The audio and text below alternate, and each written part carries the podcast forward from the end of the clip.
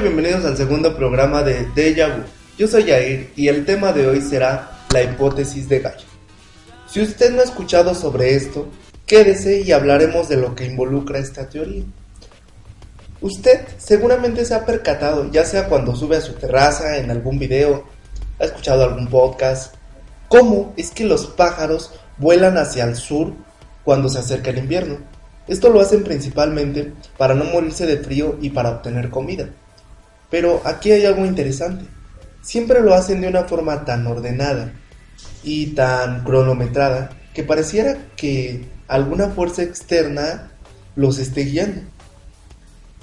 Mm, sí, pero si alguna vez usted se ha puesto a ver el mundo que lo rodea, nota la interrelación que hay entre lo que lo compone, ya sea los seres vivos, desde el más pequeño hasta el más grande, o los ecosistemas, por ejemplo el desierto, las selvas, en los océanos, en fin, todo esto que se ha denominado biosfera.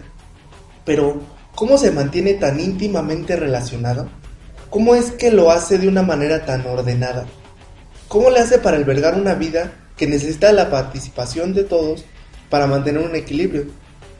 O es más, ¿cómo es que la vida de un pequeño insecto nos puede afectar a nosotros como seres humanos? ¿O cómo es que nosotros como seres humanos, siendo tan pequeños para la gran madre tierra, podemos afectarla en tan gran medida? Bueno, trataremos estas cuestiones mientras hablamos de una teoría que a mí me parece maravillosa. Aunque no ha sido muy, muy, digamos, observada por la comunidad científica, es indudable que es indudable que tiene fundamentos para ser tomada en serio. Estoy hablando de la hipótesis de Gaia. Pero ahora se debe estar preguntando, ¿qué es esto de la hipótesis de Gaia? Bueno, empezaré a contarle cómo se crea esta teoría, para que sepa cómo surgió, quién la propuso y por supuesto todo lo que se implica en ella. El postulado de la teoría de Gaia surgió de la idea de que tenemos una concepción de la vida muy estrecha. Por ejemplo, si le preguntara a un grupo de científicos y a un grupo de personas qué es la vida, todos te contestarían algo diferente. Por ejemplo, un biólogo le diría que es algo que se reproduce y que los errores son corregidos por la selección natural dependiendo de las condiciones del medio ambiente. El químico le diría también que es algo que metaboliza, es decir, que agarra elementos del ambiente, los procesa y luego los devuelve a hacer. Eh, algún físico probablemente le diría que solamente es algo que toma energía libre, la transforma y la demás la disipa como calor. Un creyente le diría que es obra de Dios y que Él controla todo lo creado. En fin, habría muchas discrepancias de acuerdo a lo que es la vida. Pero, un científico llamado James Lovelock se va a hacer una visión más amplia y diferente de ver esto de la vida para proponer su teoría. Él, por allá en los años 70, se dedicó a observar los fenómenos de reguladores de la Tierra, mayormente la interrelación que tiene la atmósfera con la vida en todo el planeta. Empezó a observar los diversos ciclos y relaciones que tienen que ver con la presión atmosférica y el calor que proviene de nuestra estrella el Sol. Por ejemplo, observó que el planeta mantiene los gases estables para que el calor no se disipe por el espacio y nuestro planeta no se enfríe hasta quedarse totalmente congelado. Otra más que observó es que la temperatura de la Tierra se ha mantenido estable durante los últimos 2.500 millones de años. Esto es algo increíble porque la radiación del Sol va aumentando conforme va pasando el tiempo. Es así, va emitiendo más rayos y más calor a nuestro planeta. Entonces, si nuestro planeta no tuviera un arma con lo cual recontrarrestar esto de la radiación del Sol, nosotros simplemente no existiríamos. Es más, la vida en este planeta no existiría, debido a los climas extremosos que hay en que habría en nuestra Tierra. Por ejemplo, o habría mucho frío o habría muchísimo calor.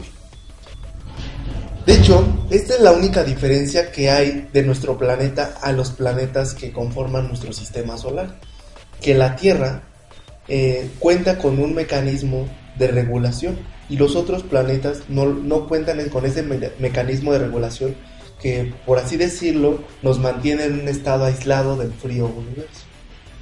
Por cierto, si se lo pregunta, por si le interesa qué es Gaia, Gaia en distintas culturas es la madre tierra, que según las leyendas no podía ser controlada por los dioses completamente, y cada uno agarró una parte, la tormenta, los muertos, etc. Entonces de ahí sale el nombre que James Lovelock le pone a su teoría, considerando al mundo como un ser viviente y que es capaz de regularse solo. Bueno, ya continuamos con el tema. Puede haber miles de procesos que demuestren que la Tierra está en constante regulación, así como lo, lo hace lo que consideramos un ser vivo pero solo ejemplificaremos algunos que para James Lovelock son importantísimos. El primero es el, es el medio por el cual la Tierra mantiene el calor estable en, en nuestro planeta, el ya famoso efecto invernadero. Aunque a usted le parezca sorprendente o que suene así, uh, es un proceso natural y que ayuda a que no vivamos en una era glacial. Se trata de que cuando los rayos del Sol de nuestra estrella el Sol llegan a la Tierra, la superficie de la Tierra absorbe una parte de ellos, la demás la rebota hacia la atmósfera. La atmósfera, que contiene gases como el CO2, dióxido de carbono, mantiene una parte, mantiene, absorbe una parte y la demás la disipa como calor al espacio. Esa parte que mantiene la atmósfera la vuelve a regresar a la Tierra hacia todas direcciones para que la Tierra se pueda mantener, caliente. Pero con esto hay un problema. Si la Tierra fuera aumentando de temperatura cada vez que el Sol emite rayos, que lo está haciendo constantemente, nosotros viviríamos en extremos, en un clima extremoso de calor, y cada vez va, iría aumentando. Pero para esto la Tierra lo resuelve con un proceso de enfriamiento bastante ingenioso. Las nubes, usted póngase a ver las nubes en el cielo. Y bueno, son formadas por un gas llamado de sulfuro de dimetilo. Este gas es emitido por unas diminutas algas marinas que viven en las profundidades del mar. Y, pero el secreto no está en que pocas algas lo hagan. De hecho, una alga no podría ser gran cosa, no hace gran, gran cambio. Pero todas en conjunto, como el, los fondos oceánicos están plagadas de ellas, entonces emiten mucho de este gas, por lo tanto forman más nubes. El proceso de regulación se encuentra cuando el sol emite muchos rayos, estas algas empiezan a hacer el proceso de la fotosíntesis y entonces empiezan a reproducir en cantidades enormes. Ya que se reproducieron en cantidades enormes, obviamente van a soltar más gas llamado sulfuro de dimetilo y entonces por consecuencia se van a crear más nubes. Estas nubes van a tapar los rayos. Bueno, estas nubes, la primera cosa que hacen es no absorber tanto calor y casi todo se disipa para el espacio. Entonces el planeta se mantiene enfriando. Se va a mantener, bueno, va a reducir su temperatura. La otra que hacen, que es no dejan pasar los rayos del sol. Entonces las algas van muriendo poco a poco. Cuando la población de algas ya no es tanta, las nubes van decreciendo conforme van decreciendo las algas, porque ya no hay el gas que las forma. Entonces el proceso se vuelve a repetir y ya cuando no hay algas, otra vez el sol vuelve a meter sus rayos y se vuelve a dar el proceso de la fotosíntesis, se plaga de algas y así se va repitiendo el proceso una y otra vez. Este aparentemente sencillo proceso de regulación es lo que permite el clima ideal para que la vida se mantenga en la Tierra y tengamos una biodiversidad de verdad apantallante. El clima más o menos regular de la Tierra es de 15 grados Celsius. Y eso imagínense, se ha mantenido 2.500 millones de años. Es una cosa increíble lo que hace la Tierra. Bueno, siguiendo, siguiendo con la teoría, por supuesto, como en casi todas las teorías nuevas que se plantean en la ciencia, la comunidad científica no aceptó esta teoría, digamos, a la primera o al, en estas, bueno, en el año que estamos, no la ha aceptado, no la ha aceptado totalmente todavía. Pero decían que solo se trataba de una fantasía. ¿Por qué? los científicos, pero los científicos no se limitan a ello. Tienen que dar, digamos, una contrarrespuesta a por qué no les parece esta teoría. Entonces, llegó Ford Doolittle como opositor a la teoría de Gaia, a la hipótesis de Gaia. Él decía que era imposible que, los organismos regularan el clima sin planeación o previsión, ya que esto implicaría un objetivo consciente. O sea, él decía que el planeta no podía estar vivo. Decía que la selección darwiniana, natural darwiniana, no podía llevar a una entidad casi inmortal como Gaia, que los genes egoístas no podían formar una asociación tan altruista. No podía más que esperarse que James Love le diera una respuesta, obviamente, a este científico que se opuso a esta teoría. Entonces, James Love Blue aceptó las críticas y se puso a trabajar en un modelo matemático que después sacó a la luz. Era una cosa así como una simplificación de Gaia, de, lo que, de su teoría de Gaia. Entonces, él llamó a esta teoría Daisy World. En español quiere decir el mundo de las margaritas. El objetivo del experimento era demostrar que la competencia por sobrevivir entre las margaritas de distintos tipos regularía el incremento de temperatura para que la vida fuera posible por un periodo largo de tiempo. La historia comienza en un planeta frío y sin vida, donde lo único existente son semillas plantadas de margaritas, unas blancas y otras negras. Las margaritas negras mantendrán una temperatura alta y las blancas una temperatura baja, debido a la, la mm, digamos, capacidad de absorber calor. El planeta se empezaría a calentar debido a la influencia de una estrella que emite rayos hacia nuestro planeta.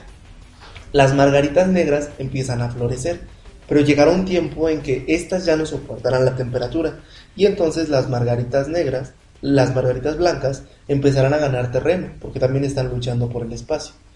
Saldrán las margaritas blancas que eh, y en un tiempo alcanzarán la proporción de las margaritas negras. El planeta con esto regularía su temperatura, ya que las margaritas blancas conservan una temperatura más fría. Y así se irán intercalando, se irán intercalando una, una temporada blancas, una temporada negras, y en una parte del tiempo estarán estables. Pero, pero llegará el día en que la temperatura sea tan extremosa para cualquiera de las dos, el calor sea tan extremoso, que las dos morirán. En este caso vemos que algún día el ecosistema se, desestabiliza, se descontrola y muere. Pero en la Tierra no sucede así, ya que existen medios de defensa para que esto no suceda. El término que se usa cuando algo se autorregula es homeostasis. Es el término que se le ha dado. La homeostasis es el medio por el que cualquier organismo vivo o factor abiótico, es decir, considerado sin vida, mantiene la estabilidad entre sus componentes. Un ejemplo de esto es la forma en que nuestro cuerpo regula el azúcar. Esto lo hace mediante una hormona llamada insulina, para que los niveles de azúcar en nuestro cuerpo no sean ni demasiado bajos ni demasiado altos. Pero bueno, hasta ahora hemos visto que los cambios que involucran a capas externas de donde no, donde no se desarrolla la vida. Pero dentro de la llamada biosfera también hay interrelaciones que sorprenden por su orden, complejidad y exactitud. Y también a veces por su belleza. Por ejemplo, la forma en que la selva del Amazonas obtiene sus sales y minerales. Con esto permite albergar a millones de especies y es uno de los pulmones de la Tierra, de nuestra Tierra. Lo obtienen desde África, desde el desierto del Sahara, donde el viento, aparte de formar el paisaje característico de este lugar, arrastra los sales y minerales y se los lleva hasta la selva del Amazonas. Allí, dos corrientes de aire, una avenida, una fría y otra caliente, hacen que llueva muy abundantemente en ese lugar y ahí con la lluvia se depositan los sales y minerales que son, son la, la causa de que haya tanta biodiversidad en ese lugar o de que pueda mantenerse una, una vida tan, tan abundante y tan diversa en ese lugar. Bueno, pero nos podemos ir aún más abajo en, la, en, en un ejemplo más entendible y más, más como local, más visible. Si alguna vez usted ha visto la película de Nemo, habrá observado este pececito que su casa es una anémona marina y y que el pececito es de diferentes colores. Es de unos colores muy vivos, muy apantallantes. Bueno, esto, esta interrelación que mantienen los dos, la anémona marina y el pez, es una asociación que se denomina simbiosis, porque se ayudan entre los dos. La forma en que se ayudan es que la anémona marina, si la tocan, es venenosa. Es, sí, es venenosa. Y el pececito, con sus colores tan vivos, avisa a los depredadores o a los seres vivos que están alrededor que no se deben de acercar, porque si se acercan hay peligro. Y entonces los dos se ayudan mutuamente para poder sobrevivir. Hasta ahora, todo lo que hemos visto es sobre la Tierra pareciera apuntar a que tenemos un planeta de verdad vivo. Pareciera que somos células formando el gran cuerpo de Gaia. Bueno, pero podemos seguir dando ejemplos de, cómo la, Tierra se regula, o sea, se regula sola. Pero no terminaríamos ni en toda la vida, de verdad hay muchísimos. Usted puede investigar algunos y no acabará. Podría pasarse todo el día en su computadora o leyendo un libro y verá que de verdad hay millones de, de, de autorregulaciones o de pruebas para hacer considera para que la teoría de Gaia, la hipótesis de Gaia, sea tomada en serio. Pero bueno, crea, crea usted o no que la Tierra como, como ente vivo, la crea viva, así como, como a, nosotros. Está, ya tiene usted conciencia de que todo está interrelacionado. Hasta la desaparición de un pequeño insecto puede afectarnos. Pero lo cierto es que la Tierra no se va a acabar por más que el hombre siga dañándola. Lo único que va a pasar es que nosotros nos vamos a extinguir y la naturaleza encontrará la manera de regularse y de vivir sin nosotros. De verdad, si queremos seguir disfrutando de los paisajes, de los hermosos paisajes que nos ofrece la Tierra, tenemos que cuidarlo, tenemos que ayudarnos entre todos para permanecer un poco más tiempo en esta Tierra, en, en nuestro hogar. Puede empezar con acciones simples como plantar un árbol, separar su basura, no usar tanto su carro, en fin, puede contribuir de muchas maneras. Imagínese, si usted no usa su carro, usted vivirá de verdad menos estresado, porque sabemos, por ejemplo, en México, más específicamente en el DF, que hay mucho tráfico y hay mucho estrés que se provoca por esto. Y bueno, la gente vive más infeliz y entonces, pues, solo se preocupa, se hace un poco más egoísta. Y ya no se preocupa tanto por su planeta y por observar todas las maravillas que tiene a su alrededor. En fin, si hace una cadenita de buenas acciones, podemos contribuir en gran manera, de verdad.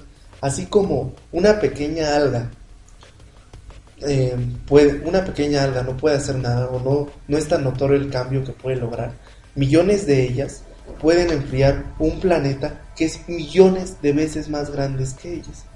Así todos trabajemos juntos y lograremos disfrutar un poco más de esta tierra.